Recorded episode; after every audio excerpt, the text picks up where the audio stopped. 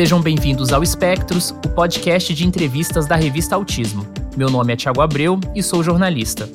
Assim como o espectro de cores é formado por muitos tons, é impossível resumir alguém apenas pelo que faz.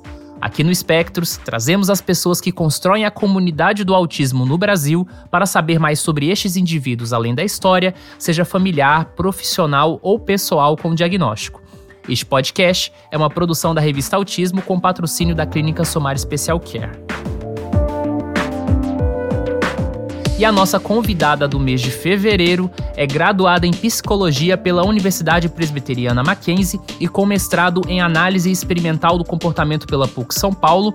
É atuante no campo do autismo e da análise do comportamento aplicada há mais de 15 anos.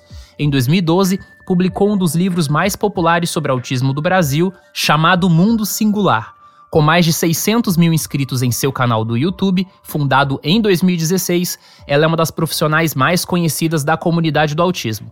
Com essas credenciais, Maíra Gaiato é a entrevistada do mês aqui no Espectros. Maíra, muito obrigado, antes de tudo, por participar aqui do nosso programa e já apresentei aqui um pouco do seu currículo, mas por você mesma, quem é Maíra Gaiato? Oi, olá, Tiago. Muito obrigado por essa oportunidade de falar um pouquinho mais sobre autismo sobre técnicas, sobre intervenção precoce. Ixi, tem muita coisa para a gente falar aqui hoje.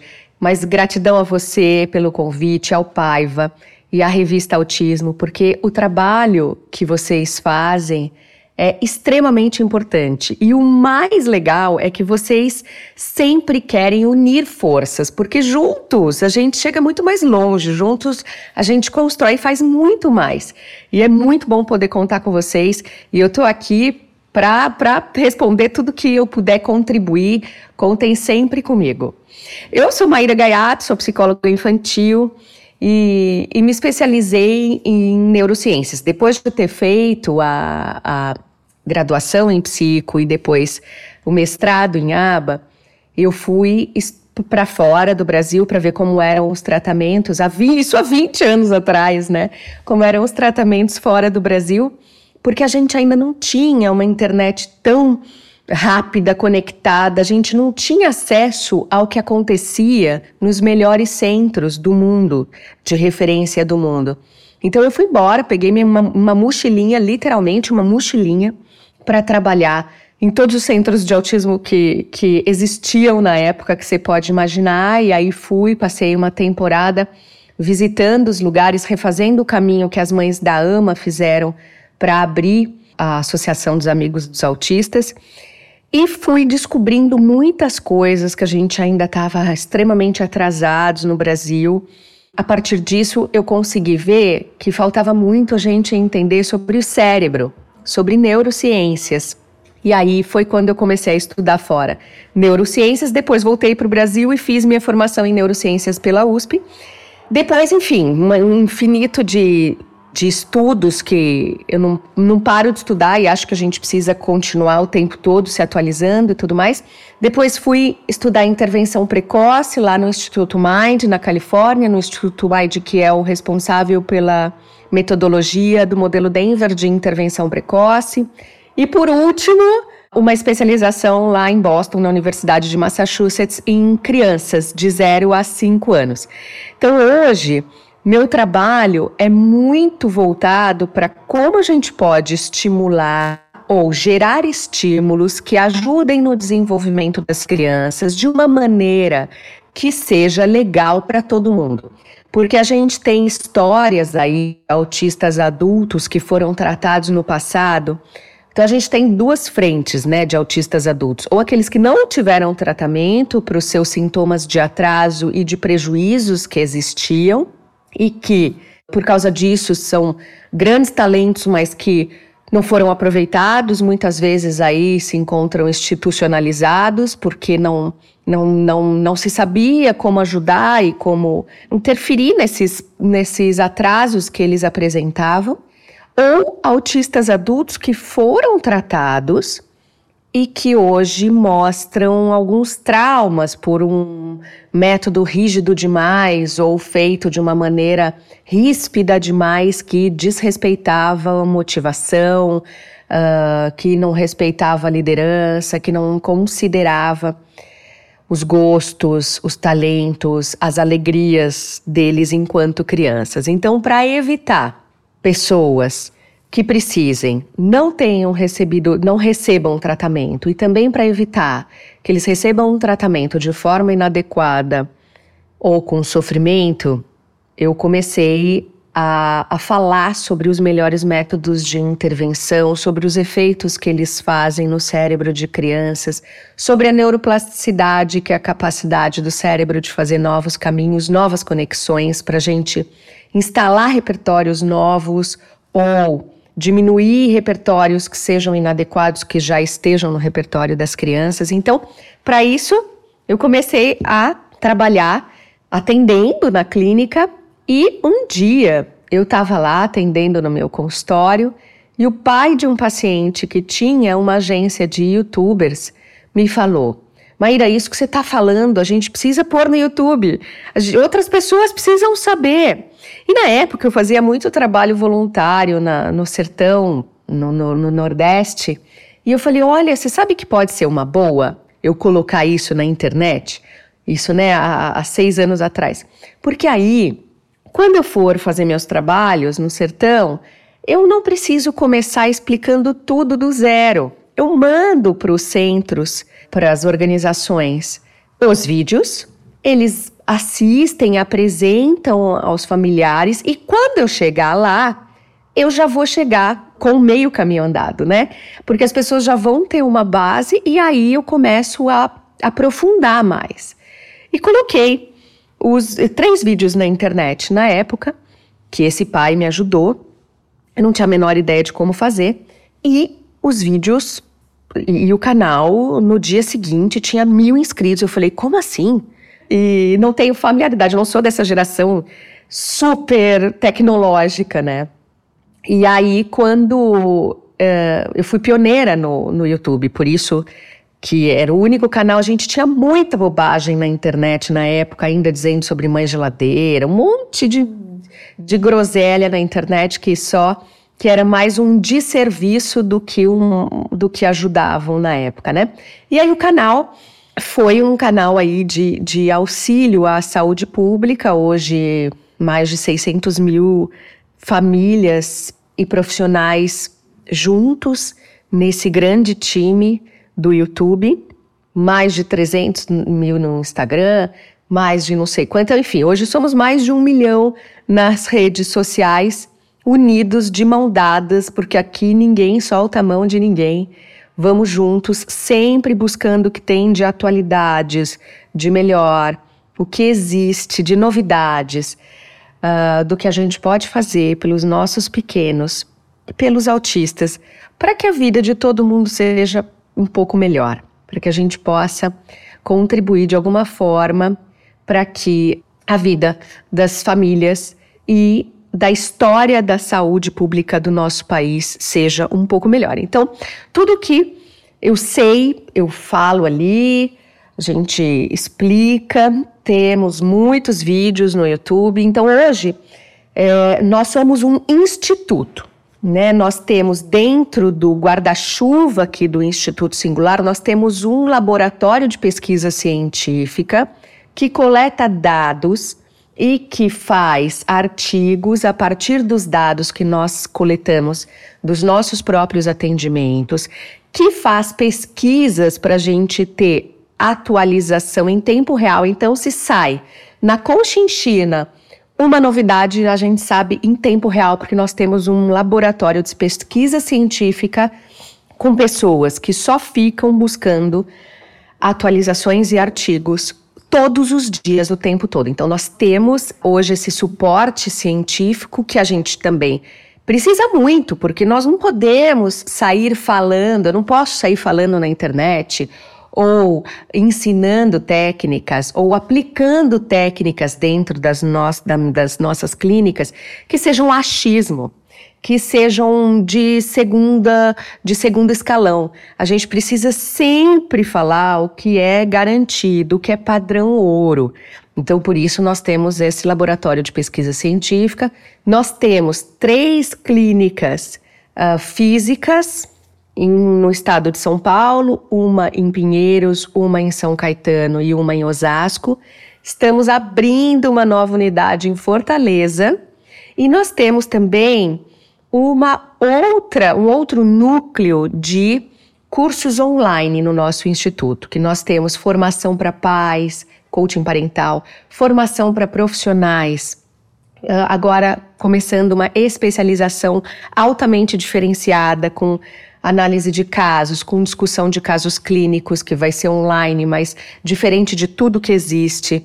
Então, nós temos cursos de formação, atendimentos uh, presenciais e online e Instituto de Pesquisa Científico, além das redes sociais. Então, hoje nós somos um instituto que tenta contemplar a maior parte do que há de necessidade para a nossa comunidade. Então, Maíra, você tocou em vários pontos que eu quero conversar aos poucos aqui, mas antes quero voltar um pouco mais para o seu passado, né, é, em relação à jovem Maíra, como você disse, né, que você é dos anos 80. Você falou um pouco sobre como você teve esse primeiro contato a querer trabalhar com autismo, viajando para o exterior e também observando, fazendo o percurso da, da AMA, e a gente conversou com a Marisa Fúria alguns meses atrás. E eu queria saber se a sua decisão por cursar psicologia veio antes do contato com o autismo ou se veio depois. Como é que foi isso, assim, na, na linha temporal da sua vida? Legal, Tiago. Eu nunca, nunca contei isso em lugar nenhum. E é interessante. Assim, eu, eu venho de uma família de, de, de classe baixa. Eu, eu morei, nasci, morei na periferia de, da Zona Leste, aqui de São, de São Paulo, a vida toda, né? Até a minha adolescência, quando depois eu fui embora para o interior. Então eu sempre estudei em colégios um, públicos ou depois do interior eu consegui estudar em, em, colégios particulares, mas em São Paulo é colégio público. Então a minha formação inicial era uma formação que eh, eu não tinha tanto preparo para o vestibular. E eu queria muito fazer medicina. Eu tentei prestar medicina, claro, não passei, eu não tinha nenhuma condição de fazer cursinho. Minha família entendia que o ideal, que o melhor seria fazer um curso técnico, começar a trabalhar. Na minha família, poucas pessoas fizeram faculdade, né? Então, eu, eu tive uma certa resistência, assim, até da minha mãe, que hoje uh, diz que foi a melhor coisa eu ter insistido tanto, a sua filha mais velha, então eu estava abrindo portas ali pro, na, no, dentro do nosso núcleo familiar e a gente não tinha a menor condição de fazer cursinho. E na época eu prestei medicina em todas as faculdades, não entrei, só podia fazer federal ou estadual, mas eu entrei no Mackenzie. E no Mackenzie é uma faculdade super boa, na época, 20 anos atrás, ela era filantrópica. Então, a gente tinha a possibilidade de ter o nosso curso patrocinado pela filantropia e a gente pagava um décimo do valor da mensalidade. Então, essa eu podia fazer. E aí eu comecei a fazer e hoje eu agradeço sim ó, a Deus, porque foi a melhor coisa que eu fiz na minha vida. Ter feito psicologia, eu acho que é exatamente o que, o que eu gosto de fazer e eu adoro poder trabalhar com comportamento humano, talvez, não sei, né? A gente não sabe, mas talvez se eu tivesse ido para medicina eu teria feito outra coisa e pode ser, não sei. A gente também tá onde tem que estar, tá, né? E aí eu fiz, eu consegui fazer a, a faculdade, foi uma vitória, uma conquista para nossa, para a história da nossa família, assim. E eu sempre, como eu queria fazer medicina, né? O que eu tinha na veia, assim, o que eu sempre quis era cuidar era tratar, era mudar a vida, era ser útil de alguma maneira. Meu propósito era poder ser útil para mudar a vida, a qualidade de vida de alguém ou de uh, algumas pessoas de uma maneira que trouxesse saúde, trouxesse vida. E aí, rapidamente, eu comecei na, na própria faculdade a me interessar por pesquisa científica, desde eu fiz cinco anos de faculdade, durante esses cinco anos, quatro deles eu fui bolsista do governo para fazer pesquisa científica pela, pela, na época chamava PIBIC, e também pelo CNPq, que é um centro de pesquisa, e pela FAPESP, pela USP, fazia também. E aí eu fui me apaixonando muito por psicologia, por todas as técnicas que existiam.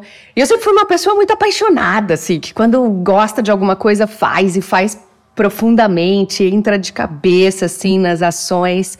E quando eu terminei a faculdade de psicologia, eu entrei no mestrado de ABA, né, de análise experimental do comportamento, que, que no Brasil se fala ABA, né, na verdade no mundo é Applied Behavior Analysis, né. Comecei a, a ver resultados especificamente com atrasos e sintomas de prejuízos com crianças com, do, do, que estavam no espectro, né, dentro do espectro autista. E aí eu comecei a ver muito resultado pelos artigos científicos. E comecei a ver, nossa, isso daqui realmente funciona e funciona muito. Quer dizer, pesquisas mostrando com grupo controle, com metodologia super certinha, mostrando que depois de alguns meses uma criança que não falava começava a desenvolver comunicação. Uma criança que não brincava começava a interagir socialmente. E aí eu falei, opa, peraí, de tudo que eu vi até hoje, isso daqui, essa tal ciência aba, é o que eu tô nitidamente vendo que é o que mais tem resultados. Então, e muitos resultados com problemas comportamentais, com questões comportamentais e muitos resultados com crianças autistas ou com atrasos no desenvolvimento. Peraí, que é isso aqui que eu preciso me aprofundar que coincidia com o que eu queria mais fazer da minha vida, que era mudar a vida de pessoas, cuidar de pessoas e cuidar de saúde e vida. E aí no mestrado eu me aprofundei em autismo e aí que começou a história toda, que eu fui embora depois que eu terminei o mestrado e aí eu comecei a atender como AT, atendendo em casa, na casa das crianças, na escola das crianças, depois atendendo em consultório, depois montando uma clínica e agora com o instituto do tamanho que ele tá. E você falou um pouco sobre as suas origens, né, e todo o seu caminho dentro da universidade até você chegar a ter uma clínica. É, e aí, pelo jeito que você descreveu, pareceu fácil, mas eu imagino que não, né? Principalmente em relação à sua origem. Você teve um grande desafio até você conseguir montar a sua clínica de acordo com as coisas que você viveu? Tiago, sim. É, foi surreal, foi surreal o, o, tanto de dedicação, de trabalho. Eu sempre trabalhei muito, desde os 12 anos. Eu sempre, eu comecei a trabalhar com 12 anos, era secretária de, de uma dentista, assistente, depois fui mudando para várias outras coisas que eu fazia. Então eu nunca parei de trabalhar, eu sempre trabalhei muito, trabalhei, estudei e fazia tudo que eu precisava fazer. Então eu estou muito acostumada a dormir pouco e a trabalhar muito, mas durante o período que eu terminei o mestrado até chegar a constituir um instituto com tudo que eu contei que o instituto tem, foi assim, ó, de dedicação absurda, de abrir mão de vida pessoal, abrir mão de relacionamentos, abrir mão de Natal, final de semana, com família, com sobrinhos. Tudo, tudo, porque a gente não consegue fazer tudo bem feito. O nosso cérebro ele tem um, uma, uma, capacidade X. Não dá pra gente ser uma super mãe, uma super esposa, uma super empresária, uma super cientista e uma super atendente clínica, né? Uma super terapeuta super em tudo não dá para ser. Então a gente precisa fazer escolhas e eu escolhi durante muitos anos construir esse instituto. Claro que também as coisas foram acontecendo. Eu não sabia que uh, a gente ia chegar onde a gente chegou hoje. As coisas foram acontecendo. É reforçador demais para mim fazer tudo que eu faço. Então é um reforçador intrínseco que me mantém produzindo e fazendo as escolhas sempre por esse caminho. Então, acabei sendo mãe tarde, tenho um filhote pequenininho agora. Agora que eu tenho um relacionamento que é super bom e que eu posso, pelo qual eu posso me dedicar, né, para o qual eu posso me dedicar. Então, acabei fazendo tudo mais tarde porque foi uma dedicação devida mesmo. E ainda hoje eu deixo muitos finais de semanas e horas com o meu filhote, com a minha família, para trabalhar, para estudar e para produzir para a comunidade do autismo, porque isso é também a minha vida.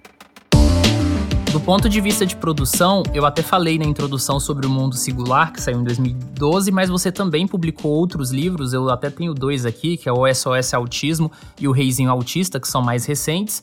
E também falei um pouco sobre o YouTube, que você até contou já um pouco da história. Eu queria saber, assim, do momento que você construiu seu canal no YouTube ali, né? Que você viu que dava uma certa quantidade de inscritos.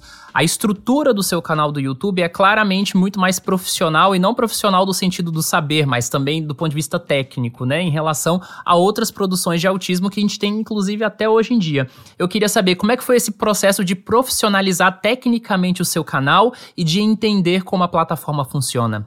Sim, é, é, a gente começa a descobrir, vai entrando nesse mundo, aí conhece uma pessoa, conhece outra e vai recebendo ajuda de pais, ajuda de profissionais que vêm para fazer uma gravação e que vêm para editar, e assim um entende um pouco de, de YouTube, outro entende um pouco de Instagram. Na verdade, está todo mundo tentando descobrir, porque o algoritmo muda o tempo todo. O algoritmo é o quanto o, essas plataformas entendem que seu conteúdo é relevante. Isso vai mudando o tempo todo. Então a gente continua num processo de aprender. O que nós fizemos, que para nós deu muito certo, foi é, meu marido e eu nos dedicarmos a isso. Então ele me ajuda com as gravações, assim a gente consegue fazer é, de madrugada ou no, no horário que meu filho está na escola ou no horário que, que a gente foi mudando, assim, foi se adaptando para conseguir fazer as coisas com mais qualidade. Aí compra uma câmera melhor, aí compra um microfone melhor, compra um equipamento melhor. Até que agora, há um, há um ano mais ou menos, a gente montou um estúdio, montou um, um ambiente que eu pudesse ter um canto para fazer atividades no chão, para mostrar a parte prática. Então, tem vários vídeos que mostram como fazer a atuação na hora do brincar e que tem também um fundo, um outro fundo, né? Que é para mostrar, para falar, enfim, de coisas mais técnicas, de coisas mais científicas, para levantar outras discussões. E assim, estamos indo até hoje, né? Sempre. Aí a gente consegue um editor que edite os vídeos, e aí sempre tem alguém, uma equipe que cuida da parte do, do, conteúdo, dos posts. E então, hoje no Instituto, que, na, que é nessa, nesse outro núcleo de cursos online, a gente tem também uma equipe de redatores, uma equipe de conteúdo, uma equipe de design, uma equipe de produção técnica dessas de, dos vídeos de pô, postar as coisas. Eu, particularmente, entendo muito pouco sobre isso, assim. Porque, de novo, não dá pra gente saber sobre tudo, né? A gente precisa optar onde que você quer investir as energias do teu cérebro e, e os seus estudos. Então, eu entendo bem pouco, porque eu tenho outras pessoas que me ajudam. E meu marido, apesar de ser psiquiatra infantil e também dar aulas no instituto e tudo mais, ele se interessa também por essas coisas e a gente tenta fazer tudo por nós mesmos. Então estamos nessa caminhada e que bom que que bom que está aparentando assim que que é de qualidade, porque de fato a gente faz bastante esforço para isso. E em relação a essa produção no YouTube, isso acaba também chegando a um público muito mais massivo do que a gente encontra, por exemplo, em eventos de autismo, né? Quem palestra, imagino que você também já teve essa experiência de palestrar em eventos, a gente tem públicos muito segmentados e que muitas vezes querem ouvir certos tópicos. Em relação a canais do YouTube, é claro que a gente tem os nossos públicos, mas também a gente consegue muitas vezes chegar a pessoas que a gente não imaginava chegar. E aí, você tocou num ponto lá no início, que é muito importante, que eu queria até desmembrar, que é uma polêmica, digamos assim, que análise do comportamento aplicada tem recebido críticas de alguns autistas adultos nos últimos anos. Esse movimento começou no exterior e agora está chegando no Brasil, né, nos últimos períodos.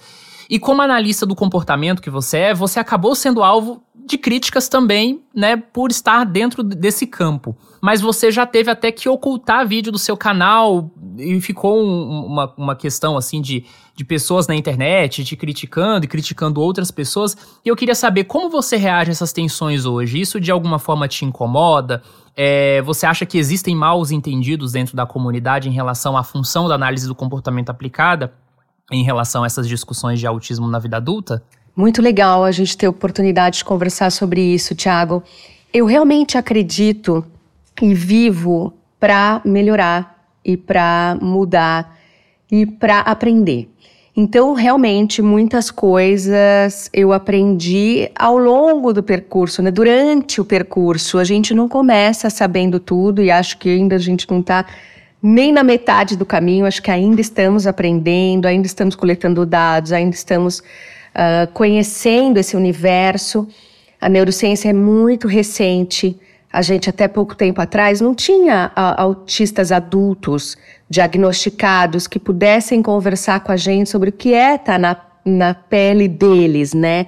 E acho que é muito importante a gente ouvir autistas adultos, porque tudo que a gente faz do lado de cá é só a partir de inferências. A gente não sabe o que eles estão sentindo de verdade.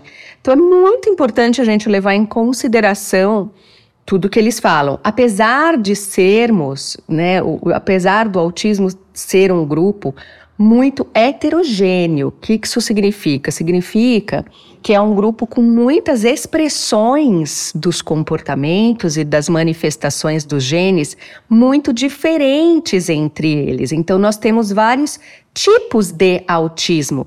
A gente não tem um tipo só de autismo e um espectro dentro deste tipo. A gente tem centenas de tipos de autismo e dentro desses tipos uma variação de espectro de é, pouco suporte, que seria um suporte mais leve, até suporte moderado, e suporte intenso, que seriam os casos que têm aí deficiência intelectual associada ou dificuldade para autonomia e independência. Então, como a gente tem uma diversidade imensa, às vezes a gente está falando de um tipo de autismo, mas afeta um outro tipo de pessoas. Por exemplo, a gente tem hoje um grupo de autistas adultos que não foram tratados, que descobriram autismo depois de adultos, mas que tiveram um bom desenvolvimento, porque eles têm um subtipo que permitiu que eles fossem verbais, que permitiu que eles tivessem inteligência preservada, conseguissem, eh, de alguma maneira, se virar na vida, mesmo sem terem sido acolhidos quando talvez eles tivessem mais precisado na infância ou na adolescência, que eles relatam uma barra, assim, terem passado uma barra na, na adolescência principalmente, e que eles nos ensinam muito, mas que às vezes a gente está falando para esse grupo e, e, e as pessoas do outro grupo não se identificam tanto, ou a gente está falando de outro grupo e essas não se identificam tanto, então Tentar falar para todo mundo é difícil, mas a gente está aprendendo. E, Tiago, tem uma coisa que assim: se a gente for falar só o que é senso comum, o que é bonitinho, o que é agradável ou o que é para agradar a todos, digamos assim, a gente vai ficar numa superficialidade a gente não vai chegar nunca a lugar nenhum, a gente vai ficar no senso comum. Então, às vezes, a gente precisa falar sim de coisas que são para crianças ou para pacientes mais graves. E às vezes incomoda algumas pessoas. Então, isso faz parte totalmente. E o que eu sempre respondo é: eu entendo e respeito completamente a sua consideração. Para todos. É claro que é, é, é exceção quando uh, acontece de eu falar num vídeo, ou deixar de falar, porque muita gente me manda mensagem assim. Nesse vídeo você tinha que ter falado isso, isso e isso. Você tinha que ter falado que também precisa da TO. Você tinha que ter falado que também precisa da FON. Você tinha que ter falado que tal coisa também era importante. Puxa, não, não consegui, não consegui pensar em tudo que todo mundo queria que, que aquele vídeo contemplasse. E às vezes, sim, já precisou de, de vídeos, principalmente, assim, uma coisa que eu mudei muito, tá? De, de quando eu comecei a trabalhar para agora. Foi com relação às estereotipias. Há 20 anos atrás, a indicação era para se bloquear estereotipias, para não deixar autistas fazerem os seus movimentos que hoje a gente sabe e entende, graças muito às questões de pesquisas de, de questões relacionadas a questões sensoriais, uh, a gente sabe que muitas vezes são usados para fazer uma autorregulação e que é agressivo a gente impedir bloquear. Então, todas as vezes que eu entendo nos dados empíricos e nos dados científicos que alguma coisa mudou ao longo do percurso, ao longo dos anos, eu não tenho nenhum problema em dizer, olha, pessoal, agora a indicação é essa, agora nós temos dados de adultos dizendo que desse jeito não é legal, então nós vamos mudar a conduta e agora a indicação é para que a gente dê função para esses comportamentos e que a gente uh, redirecione essa pessoa para fazer de um jeito que seja mais protetivo para ela. Então, isso acontece, isso é normal, isso faz parte da ciência. A ciência está descobrindo coisas novas o tempo todo, isso faz parte uh, de expor conteúdos para a massa, isso faz parte de se expor. E tá tudo bem. Estou super sempre aberta a aprender coisas novas, estamos aqui para isso. Aliás, você já apoia a revista Autismo? Sabia que você pode contribuir com uma pequena quantia mensal e fazer a revista impressa chegar a mais pessoas sem acesso à internet? Além disso, os apoiadores têm acesso à revista digital antes de todo mundo, além de conteúdo extra, como bastidores de reportagens e participação de lives exclusivas. Veja todos os detalhes no site canalautismo.com.br/apoie. Uma das questões mais complexas e dramáticas em torno do atendimento especializado do autismo, e principalmente aqui, né, centrando-se na questão da análise do comportamento aplicada, é o custo financeiro do atendimento e da avaliação, né? Até porque existe uma relação entre a remuneração do profissional que estudou muito e acaba sendo uma demanda legítima, como você, por exemplo, que tem mais de 20 anos e estudando frequentemente e é uma coisa que não para, né? E também, por outro lado, uma profunda pobreza e desigualdade social que há no Brasil. Você é uma profissional conhecida e com certeza muitos dos que têm acesso ao seu trabalho acabam sendo por pessoas que têm um maior poder aquisitivo ou que moram, por exemplo, têm acesso à cidade de São Paulo, onde tudo acontece, né? E, e ou as outras cidades onde você tem clínica. Hoje, com base nessas questões e com o repertório que você tem, né, de comunidade do autismo, o que você acha que nós devemos ter em perspectiva para que mais pessoas tenham acesso a intervenções de qualidade e, ao mesmo tempo, continuar garantindo que os profissionais sejam bem remunerados? Dados? Com certeza, Tiago, é investir na capacitação profissional.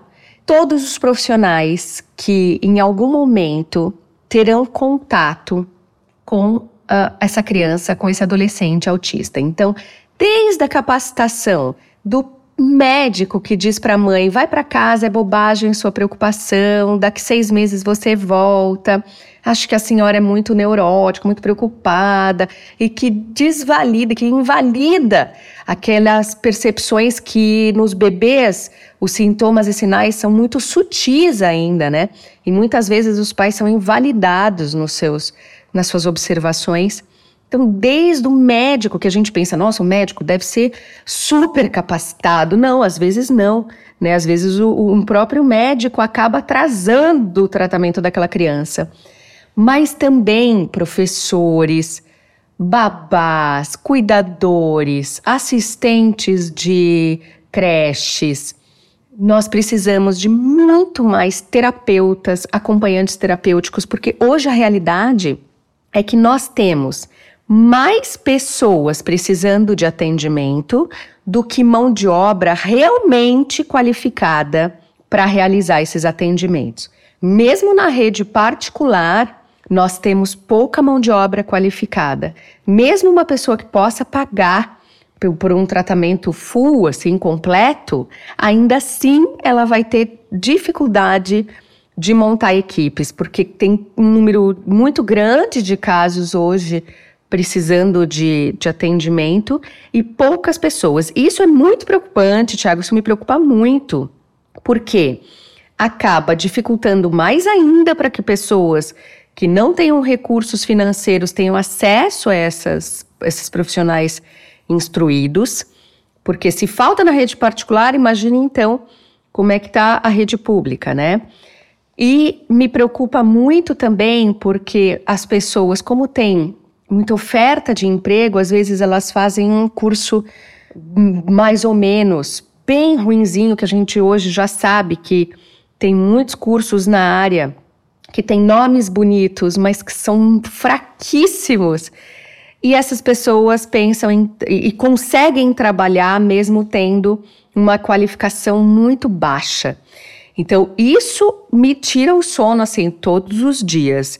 Então, é também por essa razão que eu continuo trabalhando em conteúdos que sejam gratuitos e que instrumentalize as pessoas para poderem ter é, serem mais críticas, poderem ter mais crítica com relação ao trabalho que está sendo feito com o teu filho, seja ele esteja ele recebendo atendimento na rede pública ou particular, se os pais se capacitarem, acompanharem os conteúdos, eles vão conseguir discutir, conversar e assim elevar o nível profissional, porque aí os profissionais vão entender que eles precisam partir de outro ponto para que a gente tenha um diálogo com os familiares e isso faz com que a gente eleve um pouquinho a qualidade. E quando você começou na comunidade do autismo, nós tínhamos outro cenário totalmente diferente. Hoje o autismo já é reconhecido como uma deficiência e se fala muito mais sobre o diagnóstico na imprensa e nas obras culturais.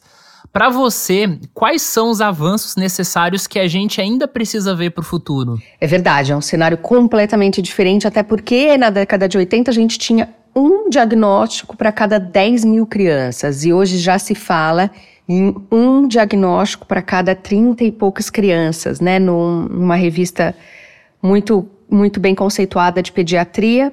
Esse foi o último dado estatístico que saiu recentemente. Então, como o número de casos tem aumentado muito, isso também favorece, faz com que a gente consiga ter mais discussões, mais uh, conhecimento, porque daí a, a, mídia se interessa, as novelas falam sobre isso, muito mais programas de televisão, muito mais programas de rádio, muito mais uh, acesso, muito mais. A, a, gente consegue alcances maiores, né, com relação a isso. Então era muito diferente, realmente, há, há alguns anos atrás. E hoje a gente ainda precisa de mais divulgação com cuidado e qualidade. Porque, por exemplo, Thiago, a gente já tem algumas séries de TV hoje que são muito boas. Por exemplo, a série Atypical, a série The Good Doctor. Mas a gente ainda tem muitos programas que falam ali de um menininho que não falava nada, não interagia nada e que de repente desvenda um código secreto de números e salva toda a humanidade, assim. E isso não é a realidade, né? Isso não é, não é mesmo o que a gente vê no nosso dia a dia, na nossa, na nossa vida, na nossa, na no, nas casas das crianças. Então a gente ainda precisa de mais dados de realidade. E a gente precisa de muitas pesquisas, a gente precisa de muita discriminação dos tipos de autismo para as pessoas não colocarem tudo no mesmo pacote, para que não pensem que ah, que bom, eu tô vendo essa moça linda, moça autista falando sobre ela, sobre o, a, os familiares dela. Então, meu filho vai ficar igual. Não, não necessariamente. A gente ainda precisa, precisa de estudos de médio e longo prazo que estão começando a sair agora, porque a gente tem poucos dados de 20 anos atrás. Agora começando a acessar esses dados. E precisa de mais, mais alcance, muito mais alcance. Eu ainda acho que a gente tem pouco para o tanto que a gente tem é, de, de casos de autismo no, no mundo, eu acho que a gente ainda. Hoje é uma questão de saúde pública mesmo, né? A gente precisa muito mais falar sobre isso, porque os autistas, e é isso que é importante as pessoas saberem, eles não são incapazes. A gente não precisa tratar autismo, a gente precisa tratar prejuízos e atrasos que, por causa de, do autismo, uma pessoa pode vir a ter. E aí, se ela tem esses atrasos ou prejuízos, ela vai ter dificuldades e ela vai poder, se não tratada, se não acompanhada, se não cuidada, ela vai ser menos produtiva para a sociedade e ela vai precisar de mais recursos de saúde, mais recursos de familiares, mais uh, ela vai ter menos autonomia e independência. Então, por isso que a gente precisa falar e ensinar mais intervenção precoce para as pessoas entenderem que é autismo, Ou são sintomas e prejuízos, como o Paiva bem escreveu, não espere, haja logo, haja logo, porque é isso que a gente precisa fazer. E a gente ainda tem muita espera por diagnóstico, a gente tem dificuldade de receber laudos médicos, e sem esses laudos, a família não consegue ir no SUS e conseguir vaga. A família não consegue pleitear por tratamento nos planos de saúde, pedir reembolso dos planos de saúde. A gente precisa do laudo médico com todo o detalhamento descrito do que aquela criança precisa para que os familiares comecem a ir atrás. E se a gente espera seis meses, espera os sinais ficarem muito claros, se a gente esperou aqueles sinais ficarem muito óbvios, é porque aquela criança já está com muitos prejuízos. E muitos prejuízos podem determinar maior nível de dependência e menor recurso na vida adulta lá na frente. A gente precisa imaginar que é como um. Sabe quando a gente joga aquelas flechas naqueles jogos de tiro ao alvo? Quando a gente muda um milímetro aqui no lançamento do dardo, um milímetro no começo da jogada vai fazer mudar a rota imensamente lá na frente. Então, a gente mudar pequenos detalhes agora vão fazer grandes mudanças na vida, na infância, mais para frente, na adolescência e na vida adulta dessas pessoas. Então, a gente ainda precisa de muito mais recursos de intervenção precoce. Na rede pública nem se fala, né? Então, continuar aí a luta das mães e as nossas batalhas por uh, incluir no rol da ANS, que agora a gente conseguiu incluir o tratamento ABA no rol da ANS, então os convênios já são obrigados a custear os tratamentos conforme a indicação do laudo médico. Os convênios já precisam ofertar o tipo de tratamento e a quantidade que está escrito ali, e também o governo, e também o serviço público. Enquanto isso, os pais e os profissionais também podem fazer uso dos canais, dos, das redes sociais para se capacitarem. Então, é um trabalho em equipe, é um trabalho em conjunto. Não adianta os pais acharem e esperarem que, que só levar nas clínicas vai ser suficiente. A gente precisa capacitar muito os pais e os familiares, porque é uma mudança de estrutura na casa, uma mudança de conduta do que se achava que ia conduzir, de como ia fazer com uma criança, e é muito diferente. Bom, quando nasce um filho já é tudo muito diferente do que você imaginava, do que você achava que você ia fazer. Quando um filho tem um desenvolvimento diferente, né, do, do típico, aí você precisa se capacitar e entender, estudar muito mais. Então a gente precisa dos pais unidos com os profissionais, dos profissionais orientando esses pais. A gente precisa de mais alcance dos nossos da, das nossas vozes, dos familiares, dos profissionais e principalmente dos próprios autistas para que a gente mude um pouco mais o mundo. Aí eu realmente acredito que, que a união de forças faz a gente mudar o mundo e uh, eu luto para isso e durmo e acordo para isso todos os dias, Tiago. Muito legal, muito legal. Aqui no Espectros, trazendo pessoas com diferentes vivências sobre o autismo, como profissionais, familiares, a gente tenta sair um pouco do campo do autismo, porque muitas vezes também a gente é, só observa a pessoa do seu ponto de vista de atuação profissional. Mas muitas vezes o envolvimento com a temática do autismo, o envolvimento com a causa é tão grande que até mesmo na vida pessoal, no dia a dia, esse engajamento com o autismo não para. Então eu queria saber de você, diante da Maíra que faz tanta coisa, que trabalha tanto, é, o que você gosta de fazer? Ou você gosta ainda de estudar o autismo no, no tempo livre? Se você, sei lá, toca algum instrumento musical, pratica algum tipo de arte, o que você gosta de fazer fora do trabalho relacionado ao autismo? Que, que interessante.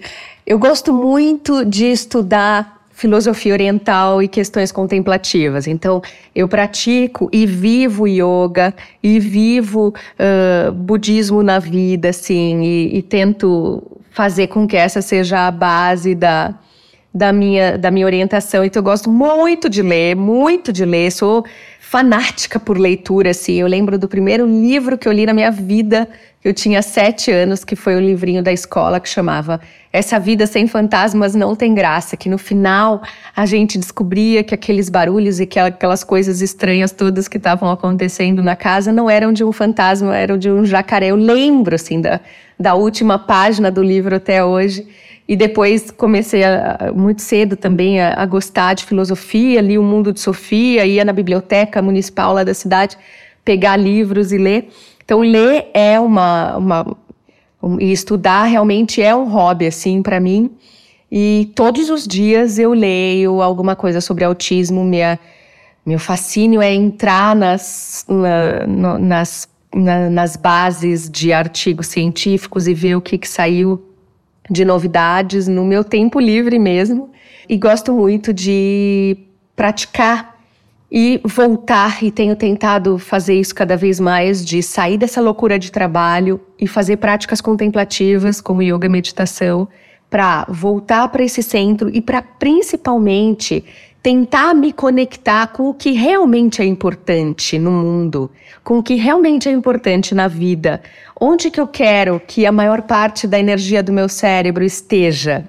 Porque a gente nesse mundo tão maluco, competitivo e com tantas coisas que a gente se deixar se envolve e nem percebe que está indo por um lado que às vezes não é tão produtivo, que às vezes é, é de, de briga, discussão, de, né, agora a gente acabou de passar e tá, tá passando ainda por essas questões políticas e a gente se envolve e isso machuca. E no próprio, dentro da própria comunidade do autismo, às vezes tem pessoas que também interpretam e levam uh, as nossas condutas por esse caminho. Eu vejo um, cada vez mais, sempre tem uma mãe ativista cansada do, do tipo de, de crítica que recebe pela internet, sempre tem pessoas em burnout, sempre tem pessoas cansadas. Então, praticar e, e ter as práticas contemplativas na minha vida me ajudam a, a conectar com o que realmente é importante. E para mim, o que realmente é importante é o amor e é poder ser útil nesta vida. Então eu tento exercer isso e voltar para esse caminho, para esse canal. Todos os dias, quando eu vejo que eu estou me estressando, ou me perdendo, ou me incomodando com alguma coisa, eu volto. Mas o que, que é realmente importante? Eu sei que é muito cansativo e estressante para todo mundo que está exposto nas redes sociais mas quando alguém fala alguma coisa difícil ou que é diferente da maneira que eu vejo, eu tento voltar e, e pensar: mas isso está sendo útil para alguém? Porque se estiver sendo útil para uma criança, para uma mãe que escreve ali nos comentários, você me ajudou muito, uh, eu, graças aos seus vídeos, consigo me conectar melhor com meu filho, ele está olhando mais para mim, ele está mais feliz, a nossa casa está melhor, a nossa vida está melhor. Eu fico super emocionada de falar isso, porque eu realmente recebo muitos relatos. Assim, se, se for dar uma olhada lá nos comentários dos vídeos, sempre tem, graças a Deus, alguém falando isso, assim, de graças a isso eu estou me, me comunicando melhor com meu filho e, e se serve para uma mãe, para uma família falar isso, eu vou continuar fazendo tudo tudo mil vezes de novo. Então, não importa se eu tenho uma força, uma resiliência, acho que também graças muito à minha história, ao meu, minha passar, meu passado, a minha, né, essas questões todas, eu vou continuar fazendo enquanto for útil, enquanto estiver servindo para expandir a capacidade de amar das pessoas, de se conectar e de se sentirem bem. Então, enquanto a gente estiver fazendo isso, vocês podem continuar contando comigo. E em relação a Maíra como pessoa, né, como você já falou das suas origens, de tudo que a gente está sabendo aqui também ouvindo você, eu queria que você contasse pra gente um sonho, um sonho muito importante que você conseguiu realizar e um que você ainda espera realizar. Nossa, é difícil a gente parar para pensar nisso, né? O maior sonho da minha vida era ter um filho, assim, isso sem dúvida nenhuma. Eu fico de novo emocionada de ficar falando disso, porque é, como eu fui mãe mais velha, né? Eu tive super dificuldade para conseguir ter esse filho. E, e, isso mudou uma chave em mim. De antes eu fazia, falava coisas do tipo, não, a criança precisa chorar e a gente precisa aguentar. Foram até um, tem vídeos sobre isso que eu também tirei, assim, porque Como assim? Não dá para aguentar teu filho chorando. É, é, instintivamente impossível ver seu filho uh, chorando e você uh, não fazer nada, assim. Então eu tenho repensado algumas práticas e colocado alternativas no lugar e dizendo para as pessoas que há alternativas ao invés de só ignorar, claro que também não é ignorar em todas as situações. Eu sempre fui contra, uh, por exemplo, deixar uma criança fechada no quarto chorando para ela aprender a dormir sozinha. E claro que nunca uma coisa dessas muito, muito antes de ser mãe. Mas algumas vezes eu pensava, ah, é birra, chora e abaixa a altura dela, diz que vai passar. Mas agora é muito difícil para uma mãe fazer isso. Assim, é muito difícil. Eu acabo reforçando inadequados mesmo.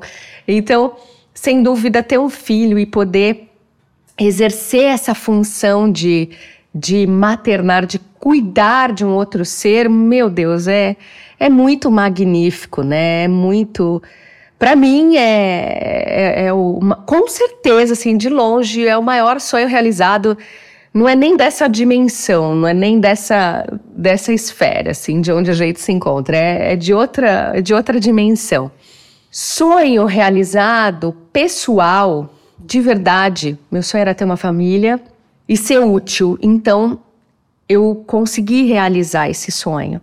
O que eu sonho é que eu consiga me manter fazendo isso pelo maior tempo possível que eu puder. Então, eu não tenho um, um novo sonho pessoal, eu tenho um sonho profissional, né? Tenho um sonho assim de realização geral que seria tudo isso que eu falei agora há pouco, que, que mais pessoas tivessem acesso, compreendessem o que fazer em casa, tivessem mais profissionais que, que pudessem contemplar todas as crianças que precisam na rede pública, na rede particular. Então, claro que isso é um sonho. Pessoalmente, meu sonho é poder continuar exercendo e fazer. Se eu continuar, se eu conseguir continuar fazendo o que eu faço, para mim já é de bom tamanho, assim. Sou muito feliz de fazer o que eu faço, muito feliz de poder ser útil e eu quero. Todos os dias eu quero continuar sendo. Porque gente, o que eu fui até hoje já passou, né? Então agora eu tenho que me reinventar para conseguir novos sonhos, que é continuar fazendo isso que eu faço. Então, é mais ou menos por aí, Thiago. E aqui no Espectros a gente sempre fecha com o quadro Bate-Bola, que você que ouve a gente já conhece, que eu falo uma questão e aí o nosso entrevistado, a nossa entrevistada fala alguma coisa correspondente àquilo. Então, Maíra, lá vai o desafio, tá? Uma palavra que te resume. Ai, meu Deus! eu acho que é resiliência. Último livro lido. É um do Tolstói, são os contos de Tolstói. Uh, que tem o caso de Ivan Lynch, que, que pai, me apaixonei por Tolstói. Eu não lembro exatamente agora o nome do livro, mas é são os contos que tem o Ivan Lynch, contos de Tolstói. Ah, muito legal. Uma viagem marcante. Índia, com certeza, Índia, Nepal, poder entender e vivenciar as práticas contemplativas de yoga, meditação, entender que uh, ir para um lugar tão populoso. Ah, era uma palavra só, né? Não, mas pode contar, pode contar. Ver, assim, quando a gente sai da, da realidade, né, e vê muitas pessoas passando necessidade, muitas pessoas precisando de ajuda, assim, a gente entende que, é, que, que a, a, vida, a vida é um sopro e a gente precisa aproveitar e, e, e fazer dela e viver o maior potencial que é possível da nossa, da nossa vida, da nossa encarnação para ser útil. Um medo. Ai, que difícil, Tiago. Ai, meu Deus. o meu maior medo é sofrimento para o meu filho. Um defeito. Ser obsessiva. Um gênero musical favorito. Eu adoro sertanejo. É porque das minhas origens, é a família do interior, eu adoro, eu adoro um violão, eu adoro um sertanejo. Mas dos antigos, aqueles bons mesmos. um. Como é que fala? Milionário José Rico. um artista que você não gosta. Eu não curto muito a Anitta, assim. Eu sei que, que é, ela é um amor, assim, para as pessoas, mas eu não curto muito a Anitta, porque eu acho que ela se baseia só em, em algoritmos, assim, eu acho que ela é pouco natural, acho que ela se preocupa mais com números do que eu não, eu não, não, não vejo quem ela é de verdade, sabe? Eu vejo só personagem ali, sei lá, pensando agora, assim, foi a primeira que me veio na cabeça. Prato favorito? Massa. Uma comida que você não gosta? Fígado. Pavor de bife de fígado. E para fechar, qual é a sua frase favorita? Com certeza é aquela frase do, do Cortella, né? Que é: faça o que você pode, o melhor que você puder, com as condições que você tem, enquanto você não tem condições melhores para fazer melhor ainda. Legal. Maíra, muito obrigado pela sua participação aqui no Espectros, para falar um pouco sobre a sua vida, a sua trajetória profissional, para a gente conhecer muito além da Maíra do, do atendimento, do canal do YouTube, né, de outros espaços onde você atua. E fique à vontade, então, para deixar uma mensagem final e falar o que você quiser para a gente aqui. Ah, muito obrigada a vocês. achei super legal, passou muito rápido. Ah, foi muito, muito prazeroso, muito gostoso. Estou super à disposição com o que eu puder fazer de melhor, enquanto eu não tenho condições de fazer melhor ainda, aqui no, nas redes sociais, no Instagram, na, no YouTube, tudo é com o meu nome, Maíra Gaiato. Nos falamos lá então pelas mensagens, nos comentários, que eu estou sempre de olho e tentando participar junto com a minha equipe ao máximo possível do que a comunidade precisa e do que eu puder fazer para ser útil. Muito obrigada, Tiago, muito obrigada, Paiva, muito obrigada pela pelo que vocês são aí no, na comunidade. Contem comigo para o que vocês precisarem.